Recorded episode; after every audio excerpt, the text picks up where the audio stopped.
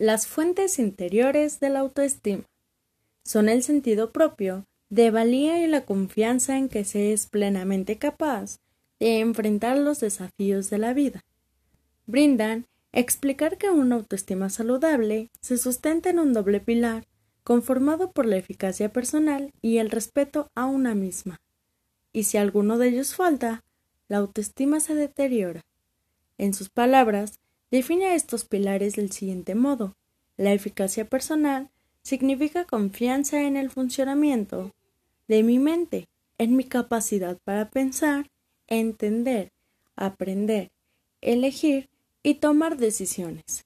Confianza en mi capacidad para atender los hechos de la realidad que entran en el ámbito de mis intereses y necesidades. En creer en mí mismo, en la confianza en mí mismo. El respeto a uno mismo significa el reafirmamente en mi valía personal. Es una actitud positiva hacia el derecho de vivir y de ser feliz. El confort, al reafirmar de forma apropiada mis pensamientos, mis deseos y mis necesidades. El sentimiento de que la alegría y la satisfacción son derechos innatos naturales.